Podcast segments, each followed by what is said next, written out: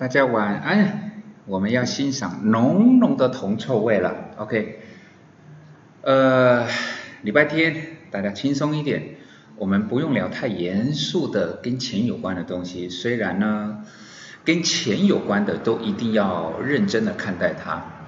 不过有些是观念性的东西、原则性的东西，或者是一些值得大家去思考的东西，我想在广播里面跟大家分享会比较。有点意思，譬如最近传的甚嚣尘上，甚至已经好像是事实的，叫做富邦金要合并哦，他想要合并日盛金。我相信在这个市场上面，愿意投资富邦金的人远远超过于愿意投资日盛金的，即便日盛证券的。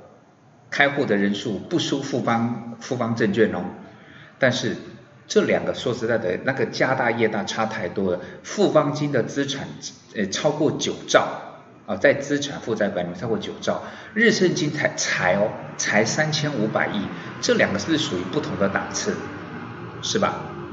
所以大部分的人当然都是比较偏爱富邦金，而如今呢？富邦金它对日盛金产呃传呃传出了这样子的动作，当然我想在这个市场久一点的人都知道，这个不是第一次，不是富邦金第一天哦，不是第一天好像喜欢喜欢日盛金呢，不是哦，这个时间点多久了？各位，从零八年就开始了，从零八年，而且呢，那个时候是在金融海啸非常非常严重的时候，还记得吗？二零零八年的十月二十几号，就是金融海啸的最低点。其实是在那个时候，富邦金就已经，因为那个时候富邦金的股价当然也不好，但是日盛金的股价更惨了。通常呢，就是在这种情况之下，越有机会去收购一些你对它有兴趣的，因为它股价不很惨。而在零八年的时候就已经有过这样子的机会。但是当时也是因为就是所谓的谈不拢，其实收购不是代表说你开出个好价钱，人家就愿意让你收购。有的时候那是一种民族的情感，或者是说一种革命的情感。就像很多人不管是在都根啊，或者是说在一些所谓的就是，比如说在在房地产的这种考虑上面，应该听过吧？就是我不管你要跟我一平换几平。这是我的 key 给出啊，这些外下面下面处，所以你开多少的价钱我都不卖，有没有这种人？有啊，所以即便在零八年的时候，其实富邦金就已经很想要把日盛金揽为己用，但是就并没有成功。所以呢，其实像富邦金他们在在之前他开那个记者会就说，他们对于合并日盛金不是。一时兴起，他们已经规划了很久很久。各位，零八年到现在也超过十年了，对不对？所以富邦金为什么选择在这一次？它这里有好多的东西可以聊。第一个，我们我们一一点一点一点的来聊点观念嘛。第一个，为什么要公开收购？在合并来讲啊，各位你应该也曾经在很多的新闻媒体上面看到过，所谓的 A 要合并 B。不是好像法规规定一定要公开收购哦，公开收购的意思就是在市场上只要有日盛金的股价，富邦金就想把它买过来。我买一股是一股，我买一百股是一百股，我买的股数越多，我是不是持股的比例就越大？我就越有机会直接入主这一家公司，这个叫做公开收购。而这一次富邦金就是打算用这种方式，但是这样子各位是不是比较麻烦？对不对？那如果是说我直接就跟大股东聊嘛，反正股权都是集中在大股东的身上，尤其是像日盛金，日盛金来讲的话，它的大股东就嘛两个，就是就只有两个，你把这两个人摆平不就好了吗？而这两个呢，一个是港商，一个是日日本，我想港商啪啦啪啦跟跟日本啪啦啪啦那个我们就不多聊了，因为我们不是在在做研究报告，就是港商跟日商这两个。日商呢，它大概比重大概是三十五点五，港商呢大概是二十四，这两个加起来就已经是五十五点五，就是不是超过一半了？你把这两个大股东摆平，是不是就代表说我不用透过公开收购的方式，我就可以取得日升金超过百分之五十的股权，我就等于是入主了，对不对？所以为什么不选择直接跟两个股东谈？所谓的跟直接跟两个股东谈的意思就是，如果今天富邦金他愿意，而不是他打算哦，他愿意用十三块。又愿意用十三块的价钱买一个目前市价也只不过十来块的日盛金的股票，如果你愿意买，各位你想想看，你说大股东的成本是不是比这个十块还来得低？对吧？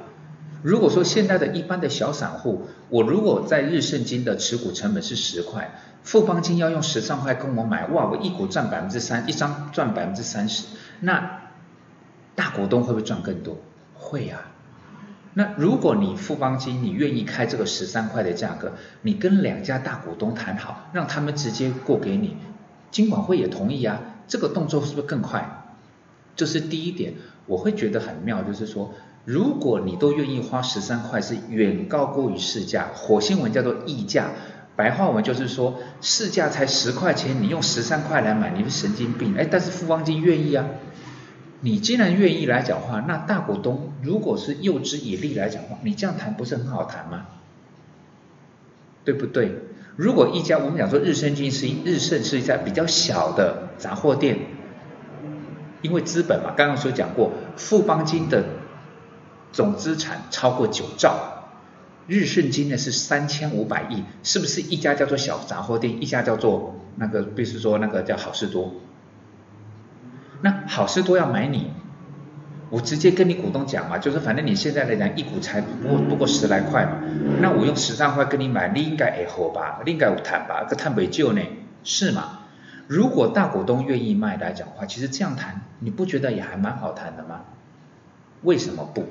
我摆平两个大股东，就有机会拿到百分之五十五以上的股权，但是我舍弃用。这么简单的方式，而选择在市场上面用十三块的价钱要收购超过百分之五十点一的股权，这个难度，一个叫做摆平两个人，一个要摆平整个市场上拥有日盛金股票的人，哪一个比较简单？哪一个难多了？我相信各位应该有点想法，就是日盛金为什么用这么难的方式？当然，其实你说今天日盛金它在对外开，呃，不对。富邦金在开那所谓的记者说明会的时候，他有说到，因为是天时地利人和嘛，然后因为现在美股是十三块钱的一个一个价格来去去买啊，让日盛金的股东呢都可以赚得到钱。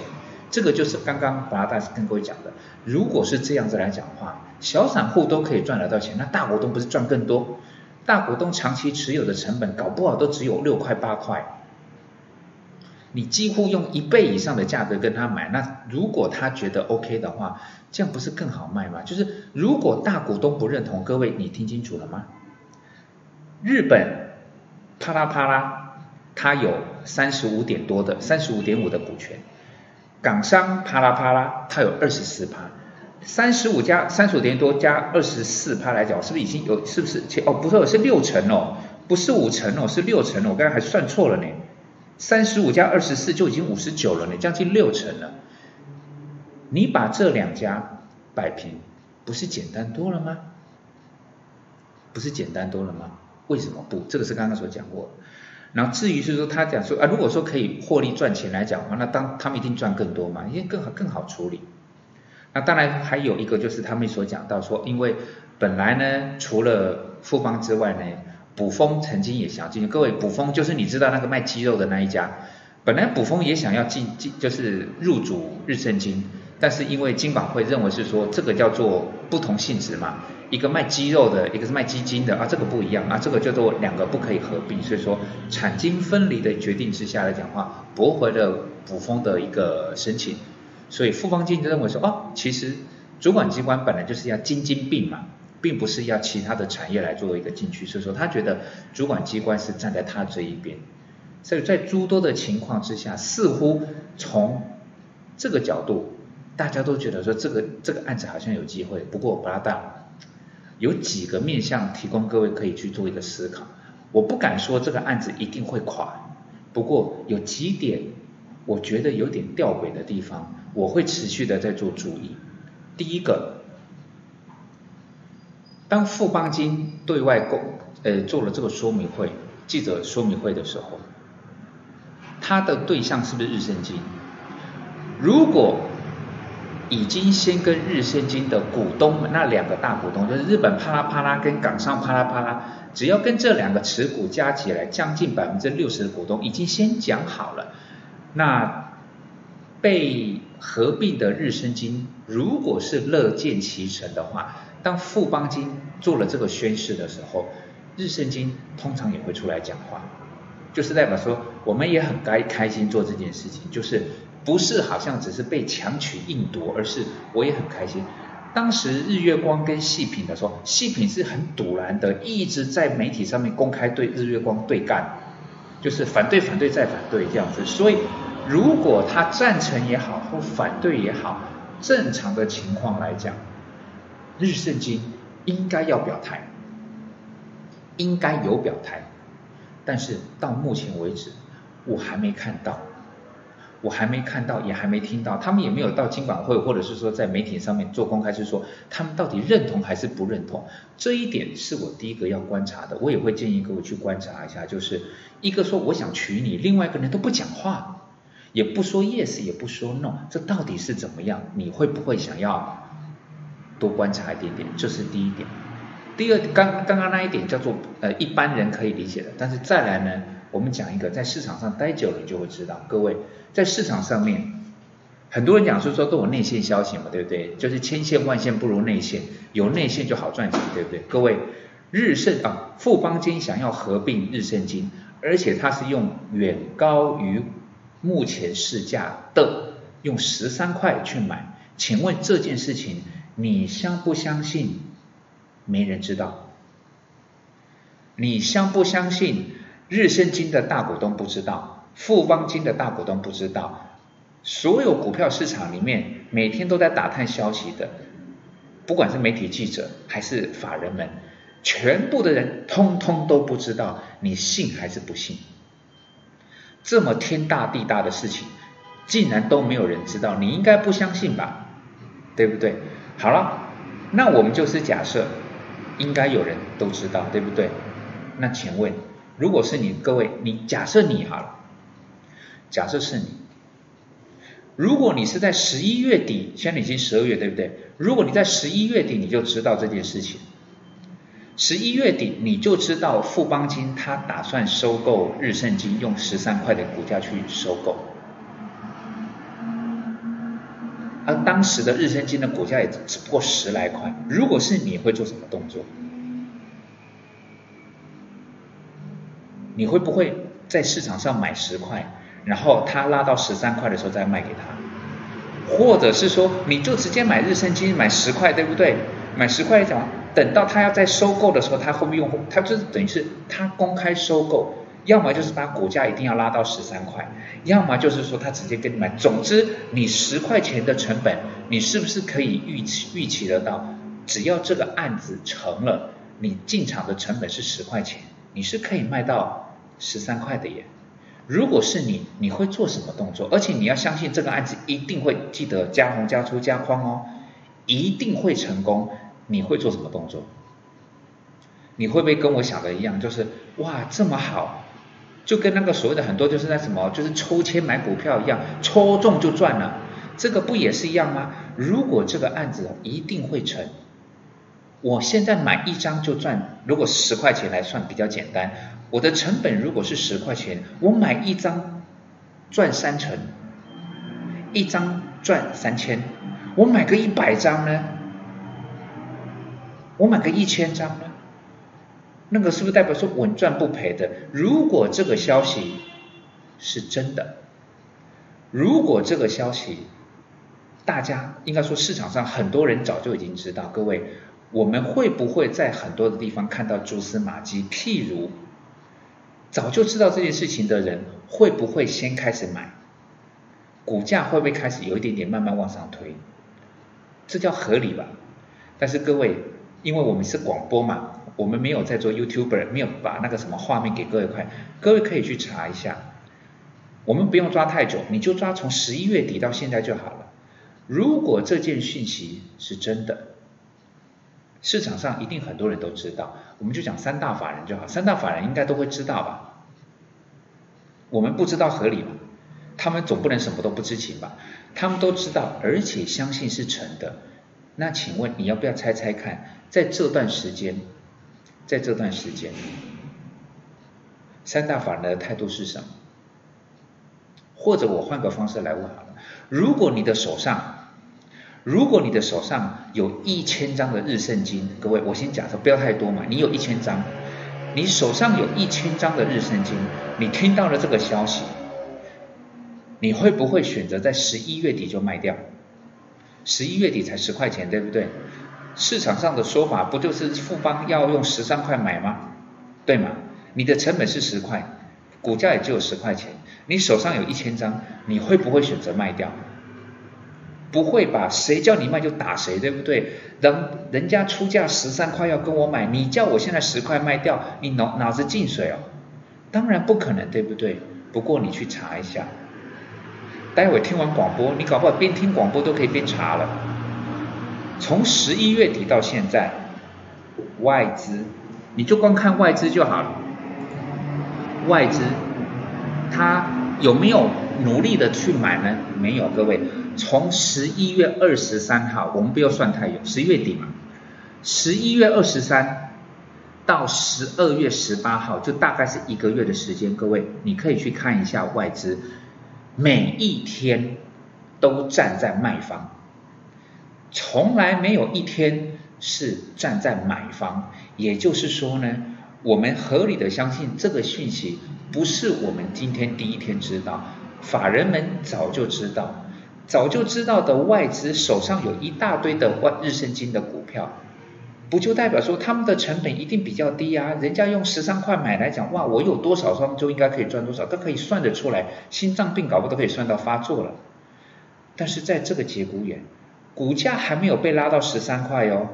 从十一月二十三到十二月十八号，短短的一个月的时间，天天各位记得，天天都站在卖方，少则几百张，多则一两千张，天天都在卖。请问这个叫做合理吗？我手上有这一档个股，有人要用十三块跟我买，我的成本也很便宜，目前的市价才十块钱，结果呢，我竟然不是摆着等到股价拉到十三块，不是摆着等到人家拿十三块来跟我买，我现在开始毛起来卖，各位，你觉得这样子的逻辑？你能够能够接受吗？是不是怪怪的？所以基于在这个面相，我我不敢说这是个假消息，但是它的确有很多的地方会让我觉得，哎，哎，就像之前我曾经在另外一个地方有聊过，就是那个时候就是东阳的，就是问题。不是他后来崩盘的问题，是东东阳突然大涨的那个时候，说他取得疫苗那一段，我也是看到那一则新闻之后，我的脑海中就瞬间有了个哎，然后我就有跟朋友们聊起我哎的那个概念。今天这个概念也是一样，就是我做个简单的结论，就是第一个，日盛金的大股东就这么两组，一个是日信日系的，一个是港商。这两个加起来有将近百分之六十的股权，你可以直接跟这两个人谈好就好了，你不不需要在市场上面大费周章的去做收购的动作，而何况金管会是乐见其成的，你不需要把自己搞这么累，但是你为什么选择用这么累的方式去做这个收购？这是第一个我会 a 的地方，然后第二个就是。如果这是一个双方都谈好的一种，就是准备明媒正娶，郎有情妹有意的话，当富邦已经对外宣誓的时候，日盛怎么都不表态？无论你是赞成还是反对，正常来讲你都会有所表态，但是到目前为止都没有表态。这是第二个我会诶的地方。第三个是我诶的最大力的地方，就是如果这件事情是真的会成，那市场上一定有很多的人，尤其是法人跟主力们，他们一定都会知道这些事情。那这件事情知道来讲的话，他们就会开始去评估啦。我手上有多少的日盛金，成本是多少，目前市价才多少，而富邦要用十三块来买，哇，那就天价呢。用这种天价来买的话，那我大概可以赚多少？OK，我开算一算嘛，计算机代表我就大概就知道答案是多少。那在这样的情况之下，我不是应该等到它拉到十三块再来卖，不是比较合理吗？因为这是真的啊，既然是真的，我就等到十三块再来卖啊，合理吧？